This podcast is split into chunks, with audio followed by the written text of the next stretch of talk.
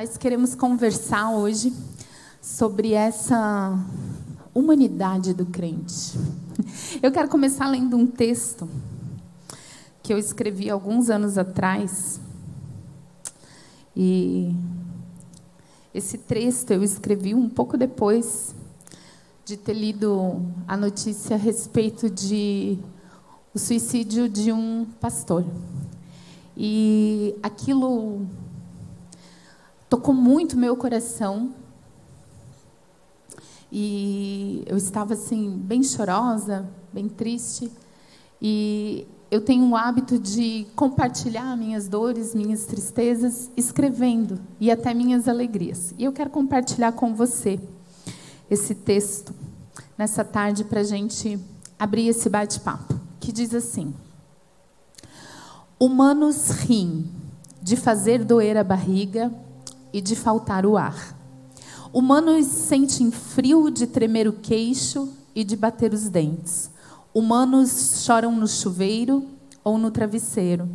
Humanos são bom humor e alguns dias tempestade. Eles sentem solidão.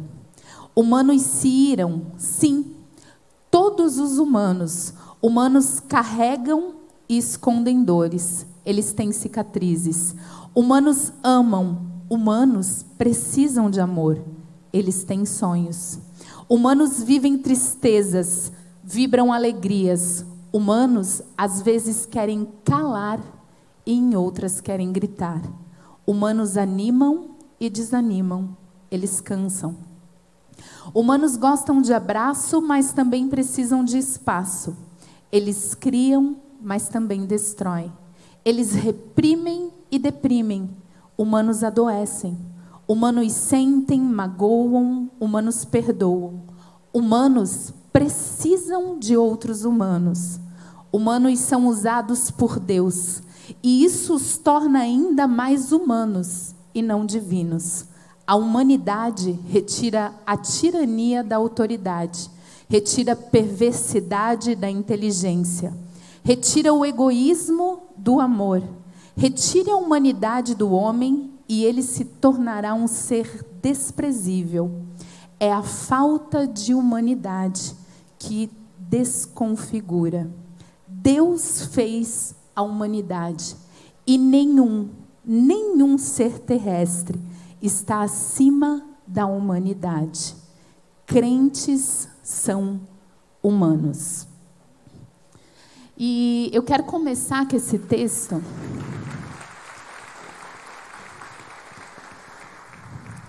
Eu quero começar com esse texto que eu escrevi para mim mesmo, para lembrar algumas coisas que às vezes eu me deixo esquecer.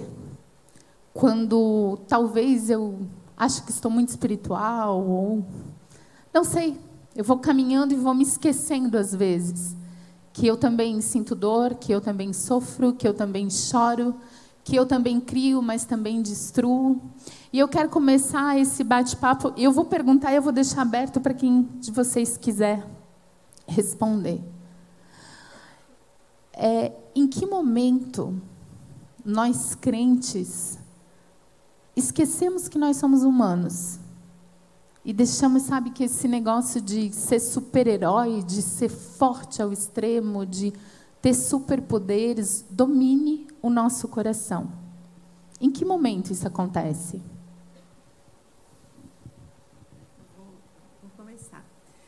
Eu acho que começa no jardim.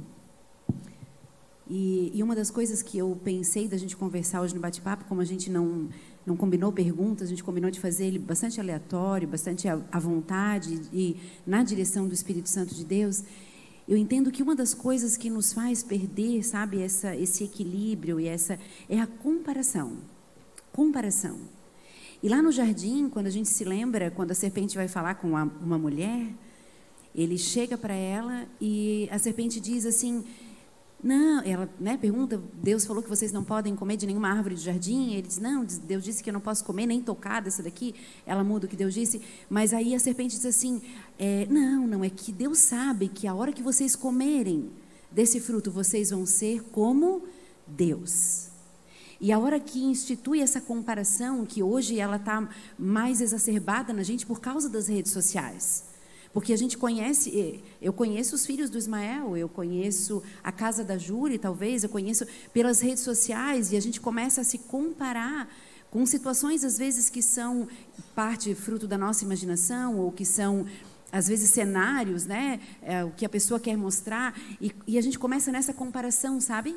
de ser como o outro, de ser como o outro, e a gente acaba perdendo a nossa singularidade, a nossa humanidade e a nossa capacidade de dizer que a gente não dá conta de, tu, de tudo, mas é que o outro dá. Então, se o outro dá, como é que eu não dou? Se o outro faz, como é que eu não faço? Eu quero ser como o outro. E nessa comparação, a gente tem perdido a singularidade, a gente tem perdido a humanidade e a gente tem sofrido muito. Eu acho que desde o jardim, Julie, a gente querendo ser como Deus, a gente querendo ser como o outro, a gente acaba perdendo a nossa singularidade, a nossa humanidade e, perdendo a oportunidade de reconhecer, como o Ismael já ministrou para nós hoje aqui, de forma tão clara, essa capacidade de reconhecer que nós não somos vaso de ferro, de aço, de bronze, nós somos vaso de barro para que a excelência do poder seja de Deus e não seja nossa. É, só emendando então. Quando fala do jardim, fala disso, desequilíbrio. Né? E ali a comparação era justamente com Deus. Ah, acontece isso quando as coisas começam a dar muito certo e você permite que o orgulho né, ou outra coisa entre no coração e você se acha mais do que deve. Mas também, depois da queda, quando o pecado entra, tem o desequilíbrio para o outro lado. Né? Quando as coisas não dão certo e a pessoa, por mais que é um vaso de barro, ela esquece que pode ser também um vaso de honra a partir de que esse vaso é cheio daquilo que vem de Deus, né? E para isso Jesus veio. Então, acho que a palavra que foi usada é isso, né? Quando que acontece essas perdas é, na questão emocional da nossa singularidade, quando a gente perde o equilíbrio em Deus, quando a gente vai para os extremos, ou se achamos super-homens, né? ou é, não consideramos que não temos valor nenhum e esquecemos somos imagens e semelhanças semelhança do Criador. Né? Acho que é mais ou menos essa, essa, essa questão, desequilíbrio.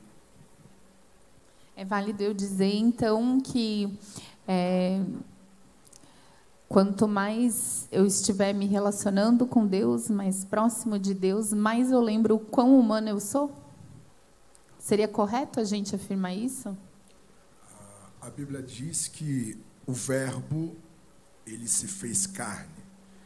Então, espiritualidade, à luz do Evangelho, não é humano se tornando um espiritualista, mas é aquilo que é espiritual ganhando forma humana de expressão. Isso é tão interessante porque Jesus é o homem mais perfeito que nós tivemos em toda a história e ele não exclui nenhuma das limitações humanas.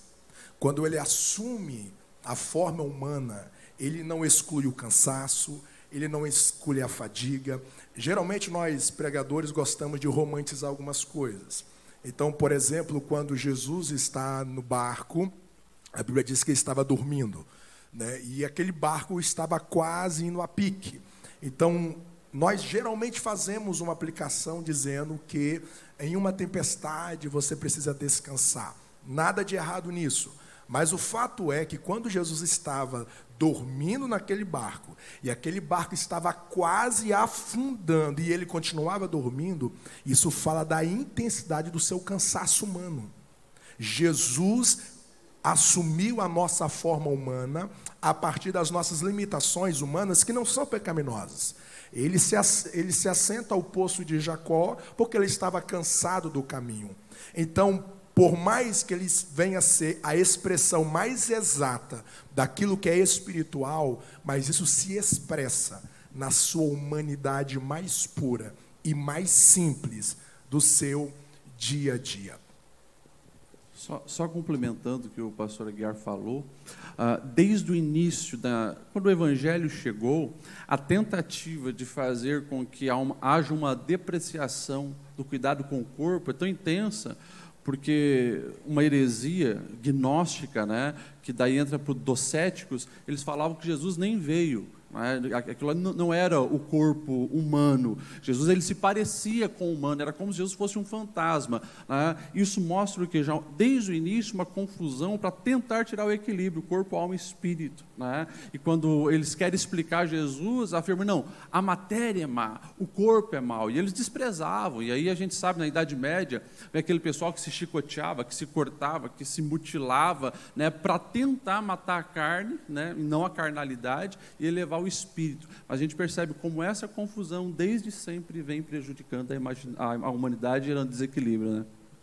É, hoje, talvez, é, os grandes homens, as grandes mulheres de Deus, né, às vezes eles falham em esconder as suas fragilidades. Porque quem está ouvindo um testemunho de uma mulher, de um homem que chegou em um nível em Deus, que chegou em um nível aonde que Deus colocou, a gente tem uma sensação de longe que essa pessoa chegou lá, mas que ela não tem as suas crises. Elas não têm as suas fraquezas. E muitas vezes, quando eu vou dar um testemunho, eu conto a melhor parte. Geralmente eu conto aquilo que deu certo, aquele momento que eu orei, peguei o anjo pela asa e funcionou. Mas eu não conto do dia que eu fui orar e dormir. E que isso é absolutamente normal quando você está em cansaços. E o dia que você nem orou, você dobrou o joelho ali, e quando você viu, sua mente estava em qualquer outro lugar, menos em Deus. Às vezes nós que estamos em posições de destaques, escondemos. Escondemos as nossas fragilidades, os nossos desafios, e isso vai gerando em nós aquela projeção do heroísmo sem limitações. Sabe, posso, eh, perdão, é, o pastor trouxe essa questão é, do, do, Jesus homem, e a gente tem que cuidar, irmãs, de a gente não, não viver um personagem cristão, né?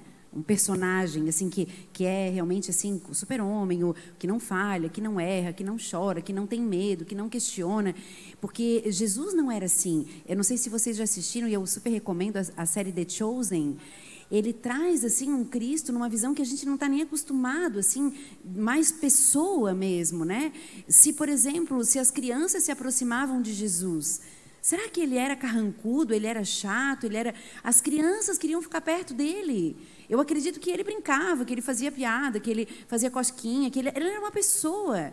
Quando ele chega, por exemplo, quando Lázaro está morto e ele chora, ele sabia o que ele ia fazer, ele sabia que ele ia ressuscitar, mas ele não é um personagem que chega lá e não, eu já vou ressuscitar. Ele vê as pessoas chorando, era amigo, ele se comove, ele sente. E nós não podemos viver uma vida de personagens, né? Sabe, que, que assim super isso, super aquilo. A gente precisa viver as nossas emoções, né? Não talvez se entregar a elas, especialmente quando elas estão nos puxando às vezes para um outro caminho, mas viver, viver o luto, por exemplo, que é uma coisa que o cristão tem medo de viver o luto, né? O Ismael deve ter mais experiência com isso.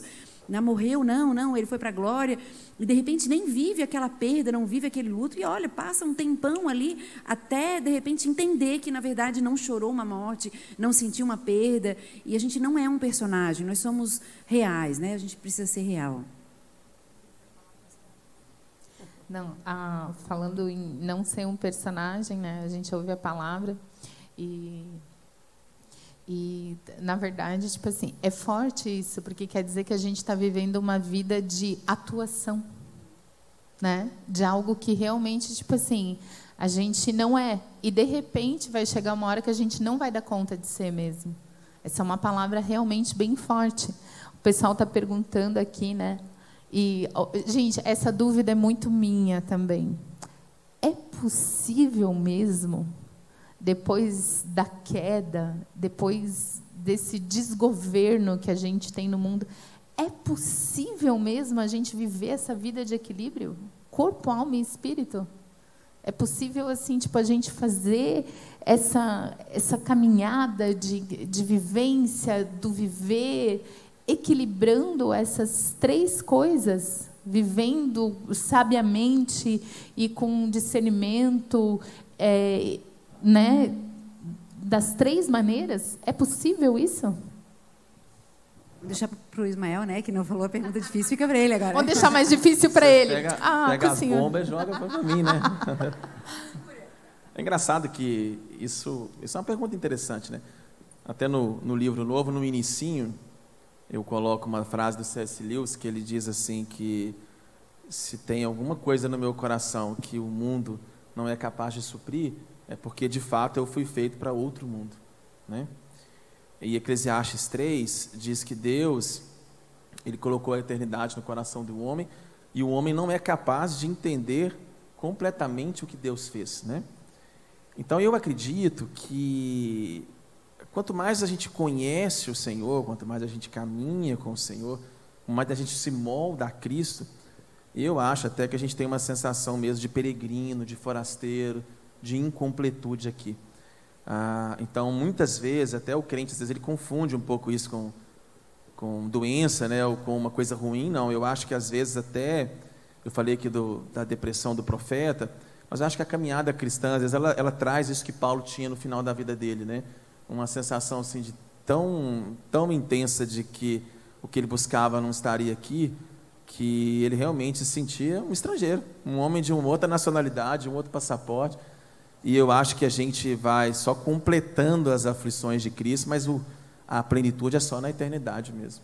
Não estou dizendo que a gente não pode melhorar, a gente não pode aperfeiçoar, a gente não pode ser transformado de glória em glória, né? A vida cristã, ela não é estática, ela chama a gente a ser transformado, mas eu tenho para mim hoje que tem coisas que chama-se paraíso. Faz bastante sentido para mim. Amém? Para vocês também? Essa semana eu estava eu tava pensando a respeito, até comentei com meu marido, né?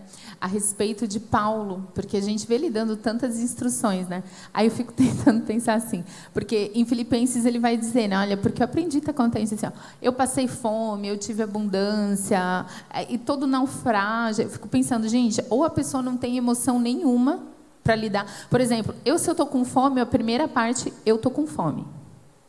Na segunda etapa, eu sinto fraqueza. Na terceira etapa, me dá um mal-estar. Na quarta, eu tô irada. Eu tô irada ao extremo. Quando estou muito acima, o meu marido olha, quer, você está com fome? Aí, tipo assim, descontrolou, minhas emoções descontrolaram, meu, sabe? Preciso do domínio do Espírito Santo quando estou com fome. Você viu que um monte Por... de mulher se identificou, né? Porque aí eu fico pensando assim, meu Deus, será que Paulo conseguia viver isso? Sabe? Tipo assim, você está lá num. De novo aquele barco virando, de novo aquilo tudo acontecendo, de novo aquele caos. Ai, aleluia, glória a Deus, nome do Senhor glorificado, sabe? Aí você está passando fome, como é que você cuida do seu corpo? Você está comendo salada, fruta e verdura se você está passando fome?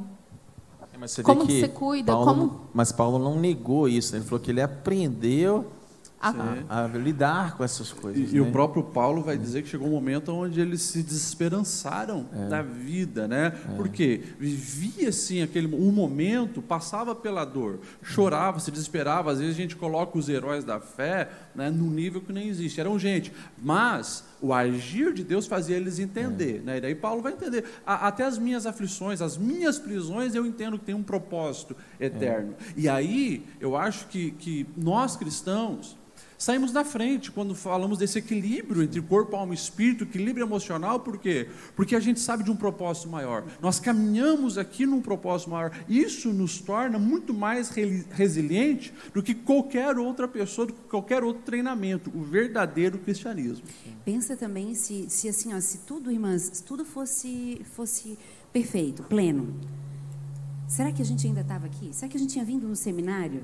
Se a gente estivesse assim em pleno equilíbrio de corpo, alma e espírito, todo maravilhoso, será que a gente às vezes ainda buscaria Deus? A gente ainda reconheceria as nossas fragilidades? Eu penso que essa questão de ser vaso de barro para que a excelência seja, seja de Deus e não nossa, tem a ver com isso também, que nessa busca do equilíbrio, quando a gente encontra as nossas fragilidades, as nossas ah, as nossas dificuldades, tem horas assim que a gente diz assim, só Deus, e a gente acaba buscando a Deus. Mas o, o Ismael trouxe a ideia assim de que a gente está caminhando, né, de que na caminhada cristã, e eu gosto muito de pensar isso, eh, quem tem criança pequena, né, quando acompanha, por exemplo, o seu filho a dar os primeiros passos, a encontrar esse equilíbrio na caminhada. Quando ele nasce, gente, ele já tem duas pernas, mas ele não anda ainda. Ele não se equilibra em cima das duas pernas. Mas ele não tem duas pernas? Diz para ele assim: ó, sai andando, meu filho. Ele tem que aprender, ele tem que é, ter uma maturidade que ela é crânio caudal, e isso eu também acho que é muito, muito espiritual, né? Que a gente amadurece primeiro na mente, depois a gente vai conseguindo é, trabalhar esse, esse resto todo, e até o dia que a gente começa a caminhar, e no começo a gente caminha meio que apoiado em uma coisa, anda com apoio, daqui a pouco você já anda sozinho. E assim é, eu acho que é essa busca do equilíbrio, sabe, Julie? A gente começa caminhando, amadurecendo, e essa maturidade não tem a ver com anos de, de igreja, não tem a ver com cargo, tem muita, muita criança espiritual de, às vezes, mais de 70 anos na igreja, e tem muito jovem que já, já tem um nível de maturidade, que já caminha mais equilibrado, eu acho, na sua vida espiritual, emocional e física. Né? Ô, Tati, mas aí você falou algo que acho que é chave para a gente entender. Né? De fato, enquanto estivermos nessa terra, não estaremos perfeitos fechado, plenos, completos. Mas é natural a busca pelo desenvolvimento. Porque uma criança, de fato, nasce com as pernas e ela não anda, mas é naturalmente o processo. Ela vai se desenvolvendo, daqui a pouco está correndo e ninguém pega. A nossa vida precisa ser assim constantemente, em todas as áreas. Esse essa evolução, esse amadurecimento e essa busca por Deus, porque eu sei, quanto mais perto de Deus eu estou, mais eu estou me aproximando então daquilo que Deus espera de mim, estou me aperfeiçoando. Quando isso não existe, né? Ah, não, eu acho que eu sou o, o, cristão que eu deveria ser e tá bom. Eu acho que eu sou o marido que eu sou e tá bom, deveria ser.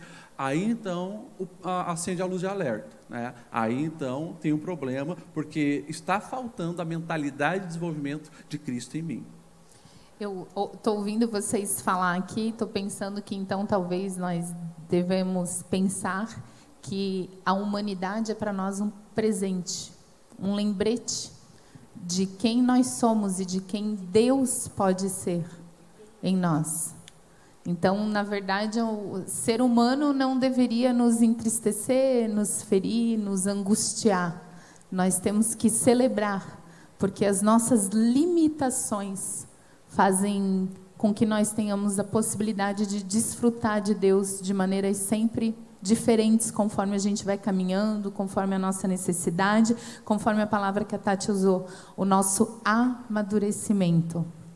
É, só considerando pastor Lediel, ele utilizou a palavra perfeito. E é interessante porque Paulo, em Filipenses capítulo 3, ele utiliza a palavra perfeição em dois versículos. No primeiro versículo ele diz assim: Eu julgo que nós ainda não alcançamos, eu ainda não alcancei essa perfeição, mas eu prossigo para o alvo. Mas três versículos abaixo ele diz que nós já somos perfeitos. Então ele estabelece duas perfeições. A primeira perfeição é a perfeição ideal. É aquela estatura de Jesus Cristo que nós chegaremos lá. A segunda perfeição é a perfeição real. E aqui está a doutora que utilizou essa figura da criança. Quando nós nascemos, o doutor pega a gente e vira a gente cabeça para baixo e faz toda aquela perícia, né? E então entrega para a mãe e diz o quê? Parabéns, o seu filho é perfeito. Mas como ele é perfeito se ele não sabe falar? Como que ele é perfeito que se a sua coordenação motora é tão limitada? Mas ele é perfeito numa perfeição real, baseado no seu tempo de vida. Agora imagina se daqui a três anos esse filho volta lá e ele continua do mesmo tamanho, nas mesmas condições. O médico vai dizer que ele é perfeito? Não. Porque baseado no período de vida, ele não cresceu, ele não amadureceu. Então existe uma perfeição real que a gente precisa viver ela. Existem áreas da minha vida que eu não posso viver eternamente ela aqui sem superar. Existem algumas infantilidades minhas que eu lido na minha personalidade que não faz sentido eu manter isso ao longo da minha vida. Entra a palavra maturidade. Então, essa maturidade, eu vou superando algumas coisas. Quando Paulo escreve a igreja de Tessalonicenses, é interessante que Paulo fala o seguinte: ó, sobre isso eu nem preciso falar, porque vocês estão prontos, vocês estão resolvidos, vocês estão fluindo nisso. Então, a minha alegria é saber que existem setores da minha vida que, era minhas, que eram as minhas fraquezas ontem, mas pela graça, pela maturidade, pela comunhão, eu superei isso. E existem outros setores que eu estou buscando essa maturidade. Então eu tenho de celebrar. Eu não cheguei ainda no ideal, mas eu estou avançando no meu real, já não sou mais o mesmo marido de ontem, não sou mais o pai de ontem, não sou mais o cristão de ontem. Então, esse equilíbrio de eu sondar que existe coisas que não faz sentido eu manter isso no meu dia a dia. Eu preciso crescer e superar. A perfeição ideal nós vamos chegar, mas a perfeição real, que são essas superações que a maturidade nos dá, ah, isso a gente precisa nos contentar e buscar essa alegria. Pastor, e, e, Deus como nosso pai, como a gente, qual é o, o, qual é o pai entre nós, a mãe entre nós, por exemplo, que gostaria de ver o seu filho sem viver esse potencial de andar? E Deus espera que a gente vá. Então, eu penso assim que esse encontro pode servir para a gente lembrar de que Deus espera que a gente viva, que a gente comece a caminhar e viva realmente esse potencial que Ele tem para nós, né? Porque se a gente não vive, a gente acaba perdendo algumas coisas. Assim como o Senhor trouxe o momento que Ele disse, puxa, celebra que vocês estão bem. Olha quando Paulo diz assim, puxa, eu queria dar para vocês comida, mas eu tive que dar para vocês leite né, é, primeira carta de Paulo aos Coríntios, é, se não, não, não, me recordo agora se é seis, depois vou tentar achar o texto, mas ele diz, é, puxa, eu queria dar para vocês comida, mas eu tive que alimentar vocês com leite, porque vocês não eram maduros. Eu tive que falar com vocês como crianças espirituais, quer dizer, alguém que ainda não desenvolveu esse equilíbrio, e não como maduros, e não como espirituais. Estou falando com vocês como carnais, e não carne né, de físico, mas carne, carne, carnal espiritual. E ele diz assim: porque vocês têm brigas, dissensões, coisas que não era mais para vocês estarem vivendo. E muitas vezes, irmãs, muitas vezes, parte dessa dificuldade da gente viver o equilíbrio de corpo, alma e espírito são coisas que nós não deixamos por, é, ser vencidos pelo perdão. A gente continua carregando, continua carregando, continua carregando, não deixou passar dissensões, brigas. E ele diz: não é por causa disso que vocês estão provando que são carnais. E a gente carrega isso com a gente e acaba desequilibrado mesmo, angustiado, ferido. E, e muito das nossas emoções, imagino até que no consultório, né, Ismael, isso venha muito forte é, dessa falta de perdão, trazendo grandes angústias no corpo, na alma e no nosso espírito, sabe, nessa caminhada. Essa era até uma das perguntas que nós tínhamos recebido a respeito do perdão. É, eu quero fazer uma chave aqui no que vocês estão falando, né? A respeito do amadurecer, do detectar, do crescer, do ver a hora do, do trocar do alimento, né?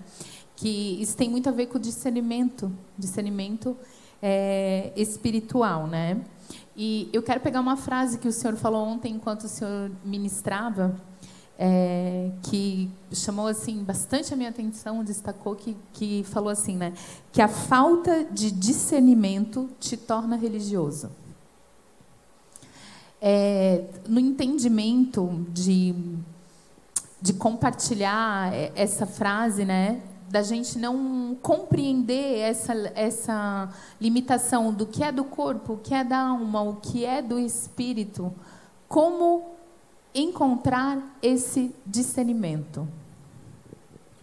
É, o nosso discernimento ele vem muito do nosso relacionamento com Jesus a partir dos evangelhos, né? ou a partir do evangelho. Toda religiosidade ela é aquela prática entre aspas espiritual baseado no externo, baseado na superficialidade, baseado naquilo que é aparente. À medida em que você avança na sua vida com Deus a partir das Escrituras, quando você vai a partir da vida de Jesus, a partir da vida dos apóstolos, a partir daquilo que as Escrituras nos ensina como viver aqui e agora, você vai ganhando aquilo que são evidências aquilo que são sinais que nos educam como lidar com as situações à nossa volta. Então, por exemplo, não são todas as nossas. Ah, em, por exemplo, a questão da religiosidade. Ah, adoeceu, então você não precisa acionar a medicina. Você não precisa acionar a medicina porque Deus cura tudo. Só que a própria Bíblia diz que Deus utilizou a medicina para sarar a doença de Ezequias. Então, à medida em que você é regido pelas Escrituras, à medida em que você vai se rendendo à palavra de Deus, você vai ganhando essa lucidez de você não generalizar as realidades a partir daquilo que é aparente. Mas quando você cresce na palavra, você cresce na oração, o Espírito de Deus vai lhe dando esta sensibilidade. Você não lida com o outro a partir de uma superioridade, você não lida com o outro olhando de cima para baixo, mas você vai na compaixão. Nenhum religioso tem compaixão. Quando você é regido pela religiosidade, você é regido por regras sem amor. E isso vai, vai sinalizando o quanto que eu estou longe da minha relação com o Espírito Santo. Porque à medida que você cresce no Espírito, você tem compaixão. Não importa o quanto que o outro falhou, não importa o quanto que o outro caiu, mas no Espírito você tem compaixão. Você leva verdade, mas como diz João, verdade em amor. É muito parecido quando o marido, por exemplo, uh, ora muito e ele utiliza a sua, prática, a sua prática de oração para dizer para a esposa: Você não ora. Então ele utiliza a sua prática para dizer assim: olha, você está inferior a mim, então preste atenção no que eu estou dizendo, faça o que eu te mando. Isso é religiosidade. Ninguém movido pelo Espírito se move nessa presunção, nessa arrogância. O discernimento espiritual passa pela sua sensibilidade, segundo os olhares do Espírito Santo. Um sábio dizia que a irmã gêmea da religiosidade é a autoconfiança ou né, a autossuficiência. É a pessoa, porque se limita a cumprimentos de regras, ela acha que aquilo que ela faz basta para que ela esteja bem ou que a sua vida espiritual esteja bem. Mas é isso. Como depende só dela, ela perde a dependência de Deus, consequentemente a dependência de Deus. E todas as reais virtudes, como isso, né? O amor, a generosidade, o olhar de, de amor para com o próximo não existe, né? A, a, nós estamos. Não, ele vai, ele vai entrar agora. a, é, ele não sabe, mas ele vai. Tem uma pergunta aqui e eu quero aproveitar que a gente está falando de religiosidade e e falar às vezes é, também a respeito da nossa ignorância sobre algumas coisas, né? É, eu tenho uma pergunta aqui que diz assim, ó: é possível que eu consiga vencer a depressão e o transtorno de ansiedade sem utilizar medicação? Possível, né?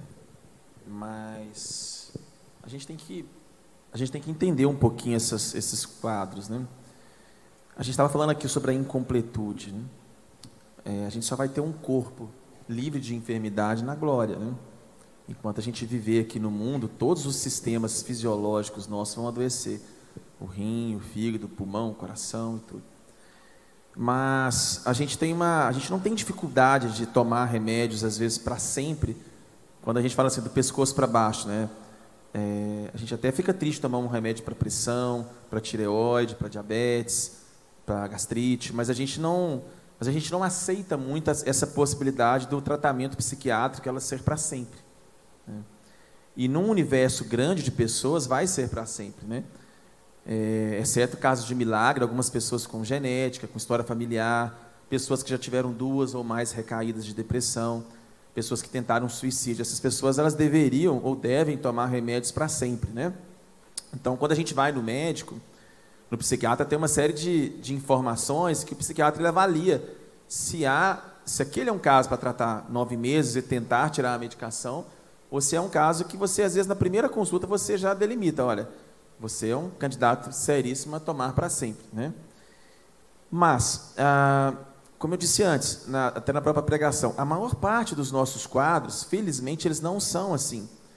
As pessoas nos procuram não, às vezes, porque elas têm doenças primárias graves, elas nos procuram porque elas estão com a vida ruim. Então, às vezes, a gente não trata a doença psiquiátrica, a gente está tratando vidas que estão complicadas, vidas que estão desajustadas. E é muito até desafiador, porque a gente sente, às vezes, que está enxugando gelo no consultório. Então, muitas pessoas, de fato, a maioria, com mudanças de hábitos de vida, é, e isso envolve uma série de questões que não dá tempo de colocar aqui. É, tá, tá, no livro, bom que fazer propaganda, né? Tem tudo no livro ali. É, mas que são disciplinas biológicas, disciplinas emocionais, disciplinas espirituais. A gente vê que isso na prática a própria ciência, a própria medicina mostra que esses pacientes eles têm mais chance de largar o tratamento. Exercício físico, alimentação menos inflamatória, atividades, por exemplo, hoje está na moda meditação aqui para a gente, a oração, o descanso, a vida social, ou seja, é, é, uma vida mais equilibrada você larga. Então, a maior parte dos pacientes psiquiátricos não seriam crônicos se tivessem uma vida diferente. O problema é que a gente vive o caos. Né? Desgoverno, né? Acho é. que a gente vive um desgoverno. É. E, e, é importante a gente pensar que tem muito a ver com as nossas escolhas, né? E eu até trouxe o livro, tem o Desmaior que eu já comprei também, é. já estou doida para ler. E um outro Isso livro que eu acho assim excelente, gente, para indicar é celebração da disciplina, porque tem duas palavras que a gente considera ruins hoje, que por exemplo para a criança é indispensável, que é rotina e é disciplina. Rotina e disciplina a gente já entende como uma palavra, tipo, é uma pecha, né? Tipo assim, ah, entrou na rotina, como se rotina fosse necessariamente ruim. Ah, eu tenho que ser disciplinada, então quer dizer que eu vou ser chata, eu vou ser inflexível. Quer dizer que na rotina, por exemplo, eu não posso ter um dia livre na minha rotina? Eu não posso ter um dia na semana, por exemplo, que eu não tenho o que fazer. Eu não posso colocar nas minhas disciplinas também, por exemplo, ó, eu sou disciplinada que quando eu chegar em casa eu vou desligar o celular e eu vou ficar com a minha filha brincando, por exemplo. Pode ser a minha disciplina. Então, disciplina e rotina são palavras que a gente precisa incorporar para um estilo de vida saudável, né, Ismael? Porque a gente acaba querendo muito essa questão do, do prazer imediato, então o tipo de alimentação, às vezes a gente acaba escolhendo realmente, lembra do marshmallow de ontem à noite, né? Então, a gente quer comer um marshmallow na hora, é difícil imaginar né, que, puxa, renunciar aquilo para algo mais lá na frente pode ser interessante. Então, rotinas e disciplinas são uma, são duas palavras que são importantes e eu indico assim muito celebração da disciplina é um livro assim para todo cristão ler duas três vezes de vez em quando recorrer é, para que a gente possa realmente buscar esse governo no meio do caos. Justamente pelo fato né que aí esse livro do Richard Foster vai falar daquilo que o criador deseja que nós venhamos viver. As disciplinas espirituais nos aproximam do Criador. Ou seja, se nós queremos viver esse equilíbrio, precisamos receber dele as principais orientações e não negligenciar. Né? E sobre esse assunto da questão da, do medicamento, a gente percebe também extremos. Né? É comum, muitas vezes, você ver crente né, batendo o pé dizendo não eu não vou tomar em nenhum momento um comprimido que me faça dormir, né, ou um ansiolítico, ou um antidepressivo.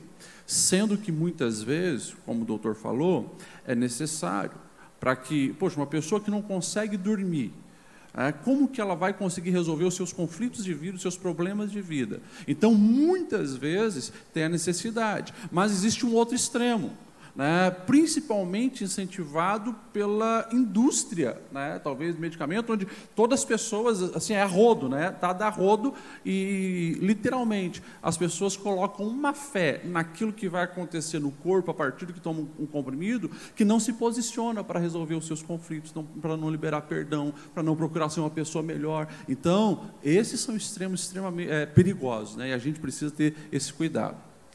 Deixa eu acrescentar uma pergunta aqui, já que a gente está falando de disciplina, né? É, nessa disciplina, tem uma pessoa perguntando aqui para gente: é válido meditação? É, a, a meditação, a gente assim, são, são novos nomes para antigas roupagens, né? Você vê que um dos livros mais vendidos no mundo nos últimos anos foi aquele Milagre da Manhã, né? Que basicamente é você acordar cedo, fazer meditação e, e viver como se via sua avó. Então, se a minha mãe lá na roça, ela sabe o milagre da manhã de cor e salteada. Acorda cedo, ora, jejua, medita e por aí vai. A meditação ela não tem, ela, ela não tem necessariamente um, um conteúdo místico. Ela não necessariamente tem um conteúdo religioso. A meditação nada mais é do que você ter um momento de atenção ah, plena, ah, naquele instante, naquele momento onde você vai é, desconectar-se do ambiente externo. Né? Ah, Jesus, por exemplo, ele tinha os seus momentos de solitude, né, onde ele saía da multidão. E com certeza nesses momentos de solitude ele tinha ali momentos onde ele pensava no Pai, meditava no Pai e dirigia a sua meditação também até as Escrituras. Então, assim, o cristão só tem que tomar um cuidado de não fazer a meditação vinculada à religião oriental, né, ao yoga ou algumas coisas assim, porque às vezes não é nem uma intenção ruim do profissional, mas às vezes sem querer você às vezes está reproduzindo uma frase ou um mantra ou um conceito que pode não ter um significado para você, mas ali tem um contexto que ele veio de uma religião, né? Tem ali um processo de contaminação. Então, mas a meditação como técnica que a gente chama de mindfulness, né? Ela é super tranquila e às vezes o profissional é até ateu, ele não acredita em nada e ele pratica a meditação. Mas acho que o cristão ele pode ter um processo de, de usar a meditação dentro de um de, uma, de um start para outras disciplinas espirituais. O que eu vejo é que a meditação ela antecede você implementar outras disciplinas espirituais. Né? E a gente está num tempo, né, gente, de extrema, é, ao contrário da meditação, de, dessa atenção tão dividida, né? A gente até, eu sou é, membro da Sociedade Catarinense de Pediatria e a gente esse mês lançou uma campanha a respeito de intoxicação digital em crianças e adolescentes.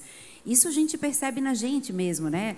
Não precisa responder para mim, mas eu respondo para vocês. Eu já me senti intoxicada digitalmente, tipo assim, de um dia que tu ficou muito nas redes, daqui a pouco parece que já tem uma dor de cabeça, né? As crianças estão tendo muitos efeitos negativos do excesso do uso das telas, por exemplo.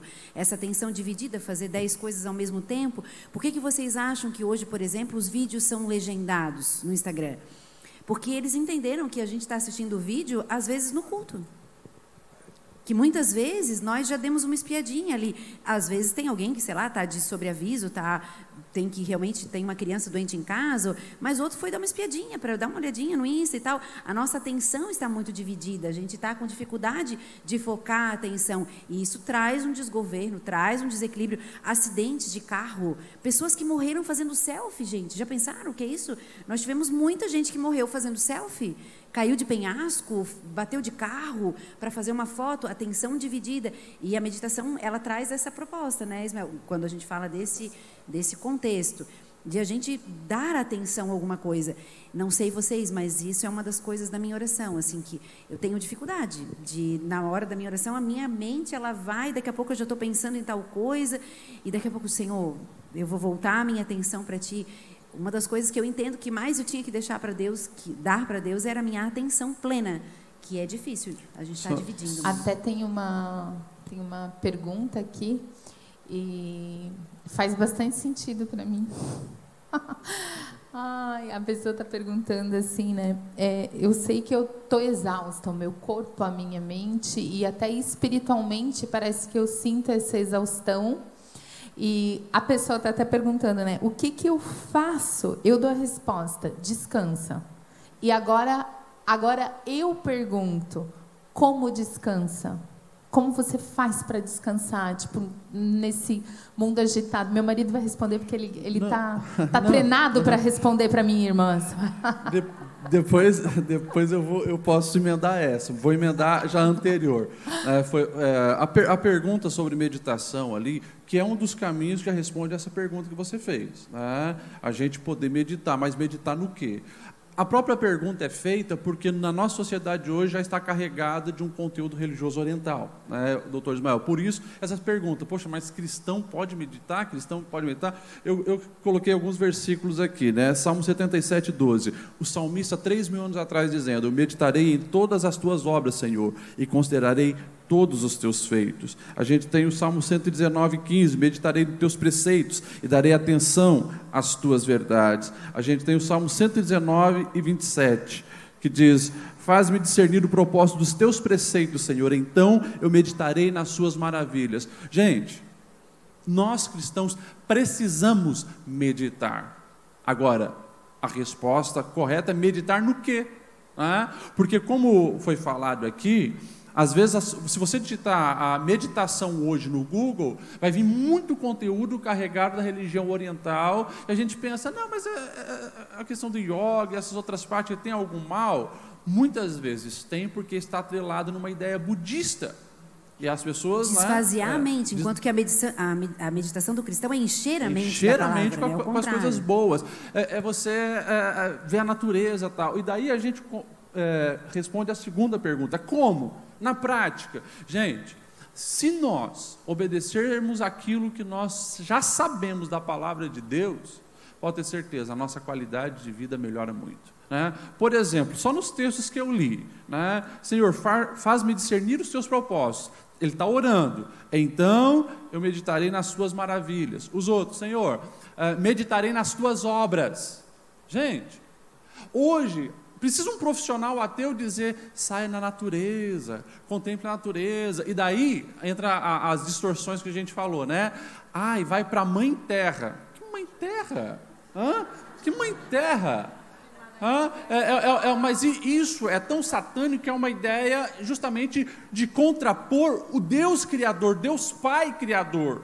Entendeu? Como se tudo viesse da mãe terra, mas é uma criação a terra. Só que assim, o salmista já dizia: vai para a natureza, contempla as maravilhas. Né? Gente, fica ouvindo o barulho de uma água. né? Coisas simples a gente não faz. Como disse a doutora, a gente se tranca o dia inteiro olhando para uma tela, com a mente ativista, como ela também falou no início, fazendo comparação. E daí a gente quer ter uma vida equilibrada, uma vida abençoada? Não tem como. Né? Nós estamos obedecendo a palavra de Deus, por isso vivemos dessa maneira, tão agitado, tão ansiosos. Né? E daí as palavras de Jesus. Né? Vinde a mim, todos que estão cansados, sobrecarregados. E eu? E a, a continuação do texto diz o quê? Encontrareis descanso. Encontrarei descanso para vossas almas. E depois? Tomai sobre vós o meu jugo. Gente, olha só, Jesus dizendo: Tomai sobre vós o meu jugo. O que é tomar o jugo de Jesus, Senhor? gente? O jugo é aquela canga que os bois carregavam para andar em parelho. Mas eles chamavam de jugo também o conjunto de regras de um rabi naquela época. Deus está dizendo: aprendam a viver do jeito que eu estou ensinando vocês. Daí a gente pensa: não, então a gente precisa aprender a pregar como Jesus. Daí ele diz assim: tomai sobre vós meu jugo e aprendei de mim, que sou manso e humilde de coração, e encontrarei descanso para vossas almas. É simples, o evangelho é simples. A gente que tem negligenciado, né? Nós somos complicados. E esse como também tem a ver com aprender, né? É, porque assim, eu também tenho muita dificuldade. A gente estava conversando hoje de descansar, mas são os nossos hábitos. Acho que a gente tem que reaprender novos hábitos, né? Então, às vezes, puxa, eu não consigo parar. Não, então tá bom, desliga o celular. Tentar colocar isso mesmo. Não, eu preciso de autocuidado. O que, que vocês fazem, por exemplo, que, que é bom para vocês, que vocês fazem por vocês mesmo? Ah, tem uma que, ah, não, eu gosto de fazer pelo menos a minha unha, eu gosto de, eu gosto de fazer uma massagem uma vez por mês, eu gosto de caminhar sozinha. Coisas que a gente gosta de fazer também por nós, eu acho que faz muito, muito sentido nessa questão do descanso, assim, de a gente não estar sempre cuidando de tudo. Irmãs, a gente não, não pode esquecer, né, quem, a gente tem que cuidar de quem cuida. E nós, mulheres, temos muito dentro de nós essa questão da maternagem, do cuidar dos outros, do se responsabilizar pelos outros, e às vezes acabamos deixando de cuidar da gente mesma, né? É verdade. Uma coisa que eu acho muito. Hoje até nós estava conversando, né, Tati, a respeito disso. Eu tenho muita dificuldade de descansar. Muita. Eu mesmo quando eu tô. Se eu for ler um livro, eu botei a roupa bater, o negócio está cozinhando e assando no forno, eu aproveito para fazer carinho no cachorro carente. E, tipo, não consigo assim, tipo, não, vou focar nisso aqui, agora eu vou descansar. E às vezes eu percebo que talvez a falta de descanso, vamos ver se as mulheres concordam aqui comigo, estimula na gente a ansiedade. Essa agitação, esse negócio de né, não, não conseguir parar. E parece que aquilo vai ficando cada vez pior, cada vez você vai sendo tomada mais por esse sentimento de ansiedade. Não sei se é certo a gente falar sentimento, é um sentimento de ansiedade e tal. É, e muitas vezes a gente tenta fazer esse controle da ansiedade. Eu vou fazer isso para entrar numa pergunta que a gente tem aqui. É, através da oração, porque a gente acha que a ansiedade está muito ligada ao pecado, né? Ai, não andeis ansiosos por coisa alguma. Então, tipo assim, ai, nossa, é falta de fé, eu preciso orar mais, eu, né? O, O que é essa ansiedade? Tem mais de um tipo de ansiedade, doutor? Tem ansiedade que precisa ser tratada além da oração? Tem, tem, tem vários tipos de ansiedade. Primeiro que a gente. Todo mundo tem ansiedade. Né? E ansiedade é uma coisa normal da existência humana. assim como, por exemplo, você tem uma dor de dente, você não diz para alguém assim: não andeis com dor de dente. Né? Antes sejam. Né? A ansiedade é uma coisa, então, que ela pode ser benéfica, porque a ansiedade positiva ela te faz tra trabalhar, ela te faz correr atrás dos seus objetivos, ela te faz bater a meta, ela te faz terminar o mestrado, ela te faz é, ter um friozinho na barriga que te move ao novo. Né? Essa é a ansiedade normal. A gente tem a ansiedade patológica, aí é uma ansiedade disfuncional. Ela é desproporcional, ela não aumenta a tua produtividade, pelo contrário, ela reduz, ela te provoca um hiperdimensionamento da realidade distorcida, é para pior, ela te faz sofrer mais do que você deveria, e aí são os transtornos psiquiátricos. Essas também eu não considero que são pecados. Assim como a gente não pode dizer que uma pessoa tem diabetes porque ela está em pecado. Às vezes, alguma pessoa ou outra pode ter um diabetes porque ela está em pecado, porque ela não é, come direito. Mas muitas pessoas têm diabetes mesmo comendo bem, fazendo exercício. Não quer dizer que a pessoa é negligente. Da mesma forma, tem transtornos psiquiátricos, as pessoas não fazem nada para tê-los. Às vezes são por genética, são por questões orgânicas, e aí a gente não pode dizer assim, essa pessoa tem uma ansiedade, ela está em pecado. Agora, tem a terceira, que é o que Jesus fala ali. Não andeis ansiosos, ali é uma questão é, de uma confiança na providência. Né? O Calvino, no livro dele de oração, ele fala isso, que muitas vezes a ansiedade ela, ela pode ser um instrumento, até ele usa essa palavra, de Deus para mover o cristão em direção à oração. Então, às vezes, algumas ansiedades que nós corremos para medicar, o pastor aqui disse uma coisa interessante, a gente já logo quer tomar um remédio, um ansiolítico, às vezes a gente não percebe que ela não está disfuncional, ela ainda não está uma ansiedade patológica, nós não entendemos que aquilo pode ser uma ferramenta para nos levar à oração. Né? Então, o não andeis ansioso é uma questão da providência, né? de olhar para a realidade e perceber, olha, existe um Deus que cuida, que zela, mas ali Jesus não está ali detonando as pessoas estão com a crise de pânico ou com a crise de ansiedade. Então, tem ansiedade, vai tratar e pronto. Ansiedade é outra coisa que eu acho que a gente só vai ter ela regulada na glória. Isso, isso diz referente à crise de ansiedade, por exemplo, a gente tem uma mãe perguntando aqui porque a filha adolescente tem crises de ansiedade. É. Aí tem que tratar, né? Ela precisa de tratamento. Precisa de tratamento. Por exemplo, eu falei aqui do corpo e alma e espírito. A crise de ansiedade é uma crise biológica. Assim, por mais que ela possa ter nascido de uma demanda psicológica ou de uma demanda até espiritual, ela, o corpo está dando crises de descarga de adrenalina, de cortisol. A pessoa tem que ir lá e tomar um remedinho para regular, e funciona. Né? Porque senão cresce uma criança ou uma adolescente com crises de ansiedade, o comportamento ele vai ser é, moldado pelo padrão ansioso. Então, quanto mais cedo você trata uma criança que tem já uma biologia ansiosa ou um adolescente, você vai fazer com que o padrão de personalidade se estabeleça numa, numa, numa ordem mais regulada. Então a gente vê isso, a criança passou a vida inteira não tratando, ele vai ter muito mais dificuldade de tratar lá na frente. Doutor, então, deixa eu fazer uma pergunta que talvez auxilie algumas mães ou até algumas mulheres. Como identificar uma crise de ansiedade? Depende. Assim, a crise clássica, a gente fala crise de pânico, o paciente ele tem uma sensação de medo muito intensa, né?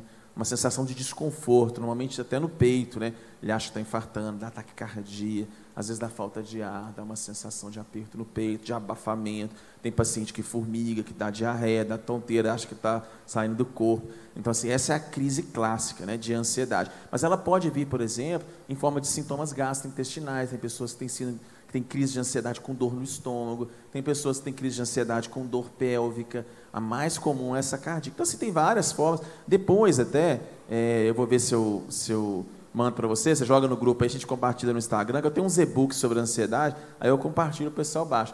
Mas é, a ansiedade é uma coisa que precisa ser tratada. A gente tem que ver a crise de ansiedade como a gente vê uma dor de dente.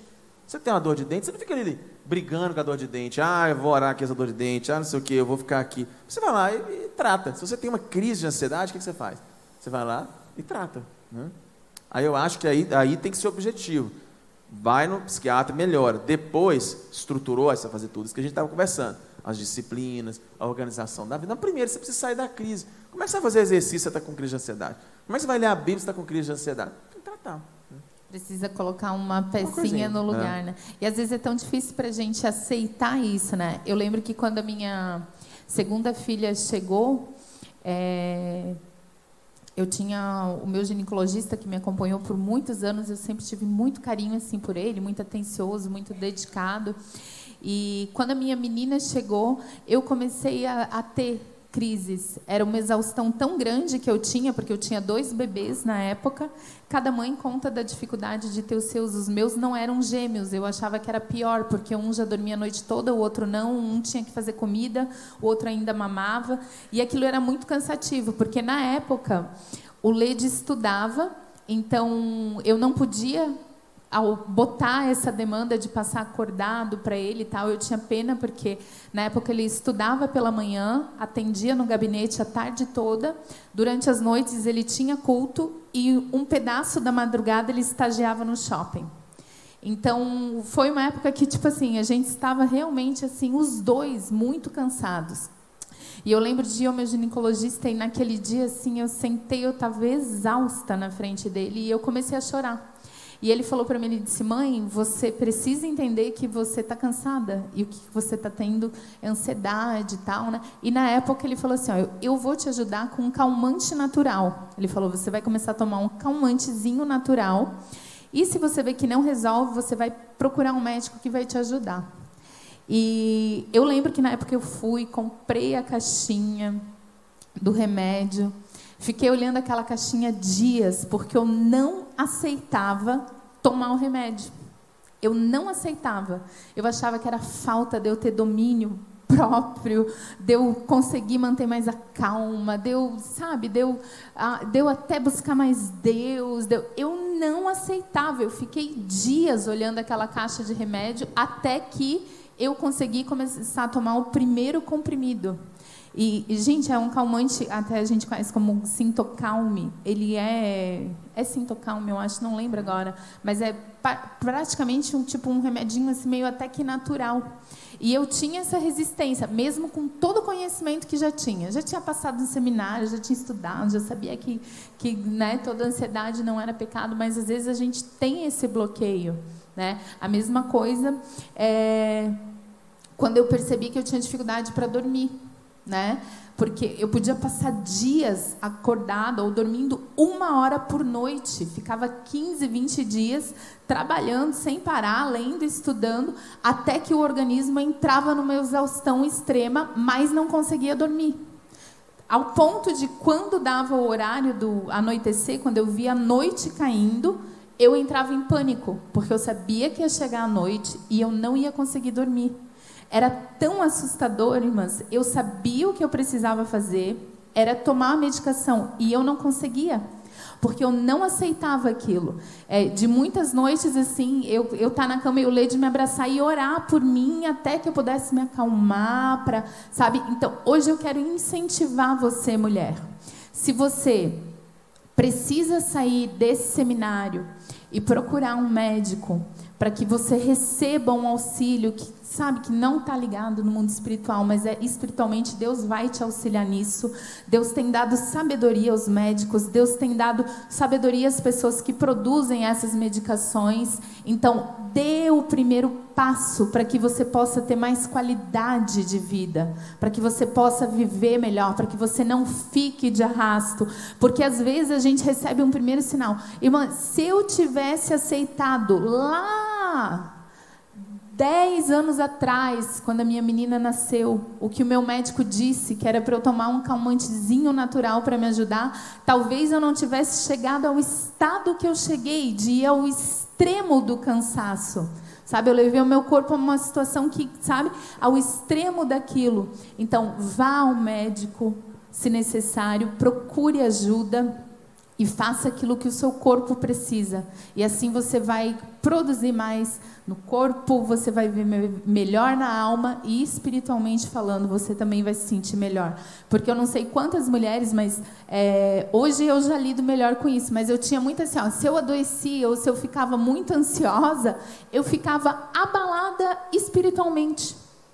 Era uma coisa que era emocional ou que era no corpo, não tinha a ver diretamente com o espírito, mas espiritualmente eu ficava extremamente abalada. Aquilo me abalava assim espiritualmente de um jeito que o diabo, tipo assim, o diabo que é esperto, né, que está estudando o ser humano há muito tempo, o diabo começou a perceber isso e em tempo assim, tipo, que eu tinha um evento ou que eu tinha alguma coisa, normalmente eu adoecia aquilo abalava a minha emoção, porque eu estava doente, tinha que fazer as coisas de, de arrasto, e espiritualmente aquilo me derrubava. Então, são pequenas coisas. Quero aqui novamente falar para você. Nós temos o Espírito Santo, um dos meus versículos preferidos. Né? Eu deixarei o Espírito Santo, ele vos será o seu instruidor vai instruir vocês, ele vai ajudar vocês, ele vai aconselhar vocês, ele vai fazer vocês lembrar das coisas que eu estou falando.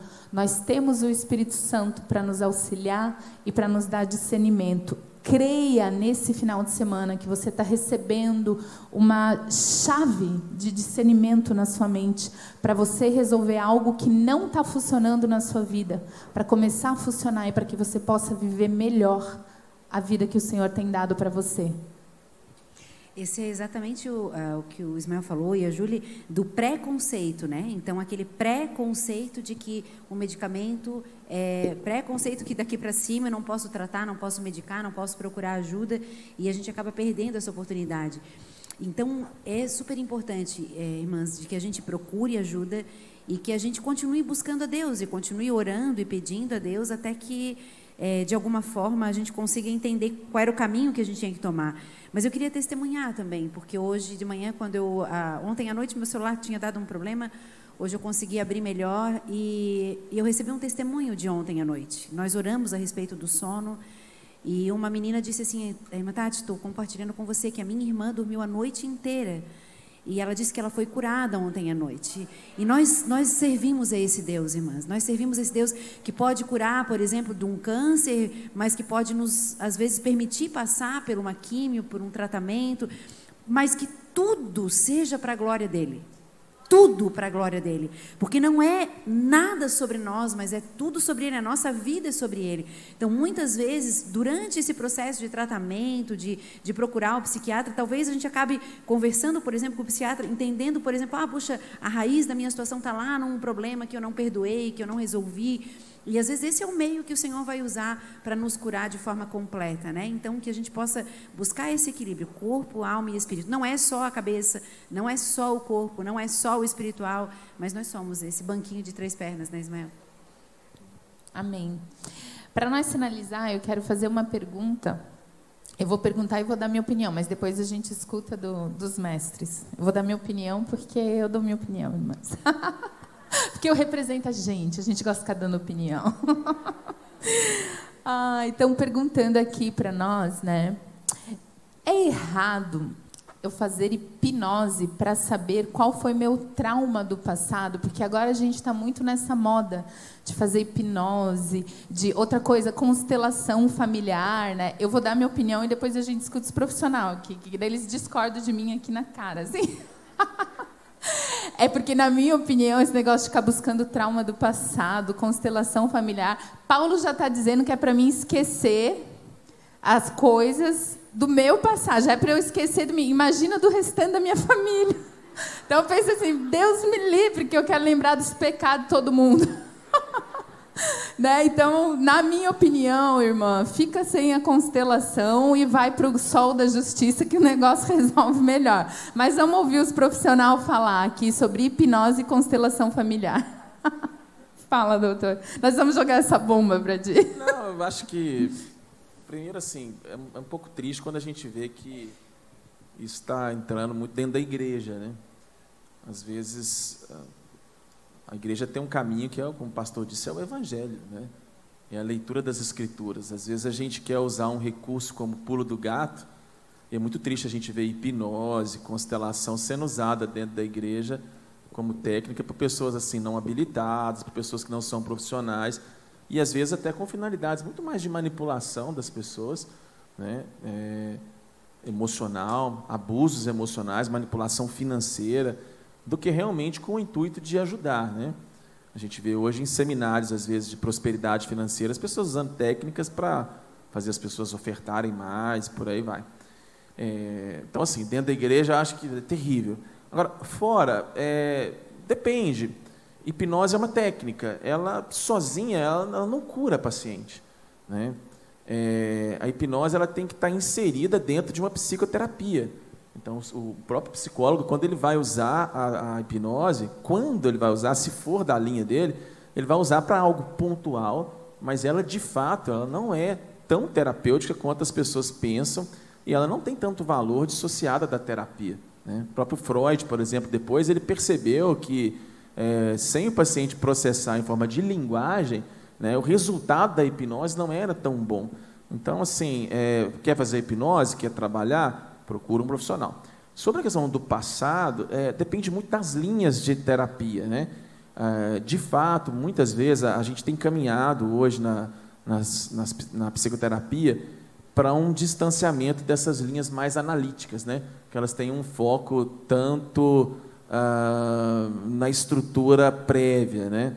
É, tem crescido cada vez mais assim, um, um nível de evidências principalmente na psicologia positiva e outras linhas, da gente realmente assim tentar fazer um, um, um, equilíbrio melhor nesse resgate, porque às vezes você piora o paciente no lugar de melhorar. Então, assim, eu não acho que tem uma receita pronta. É, a constelação, ela é, ao meu ver, bem ineficaz.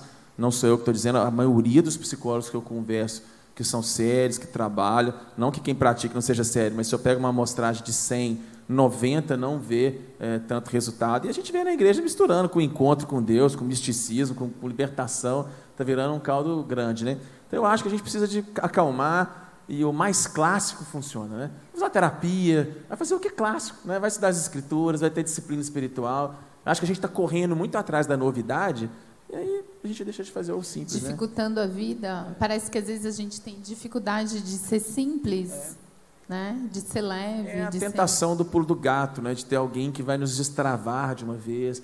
As pessoas querem o terapeuta que numa sessão resolva, querem o pastor que numa oração resolva. Mágica, é o nosso né? tempo, né?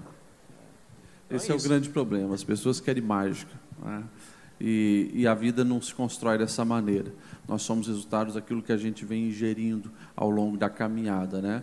Então, uh, já caminhando uma reta final, não sei questão de tempo, uh, dentro da, da, psicologia tem uma área muito séria, né, que é terapia sistêmica familiar, que vai entender talvez o sistema. Né, já a constelação familiar, como é, é, é falado, tem muitas coisas ali perigosas, muita gente sem formação, sem capacidade, porque eu não sei se você sabe, qualquer pessoa que faz um cursinho de fim de semana pode se tornar então um constelador. Né? Então é, é, perigosíssimo essa questão.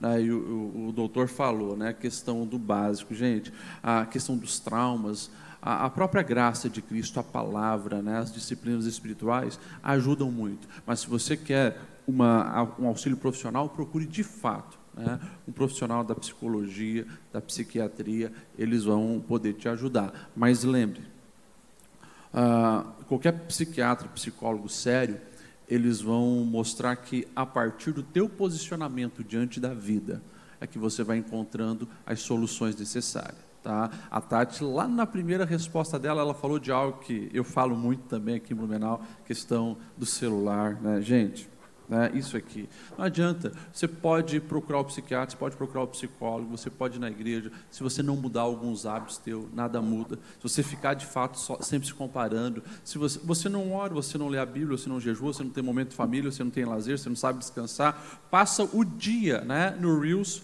vendo a vida dos outros e depois né, acha que, não, uma oração de libertação lá na quinta-feira vai resolver o meu problema. Não vai. Né? Deus é um Deus que sonda corações, mas quando há uma busca séria, né, quando há uma mudança nos seus hábitos, pode ter certeza, o Espírito Santo age e há então a cura e a restauração necessária. Amém. Quero agradecer a participação de todos vocês. E eu vou terminar com a frase que a gente disse aqui pelo meio do bate-papo, lembrando, lembrando a mim, lembrando a cada uma de nós, que ser humano é um presente de Deus para nós. Amém? Você pode glorificar Deus e agradecer a presença deles com palmas.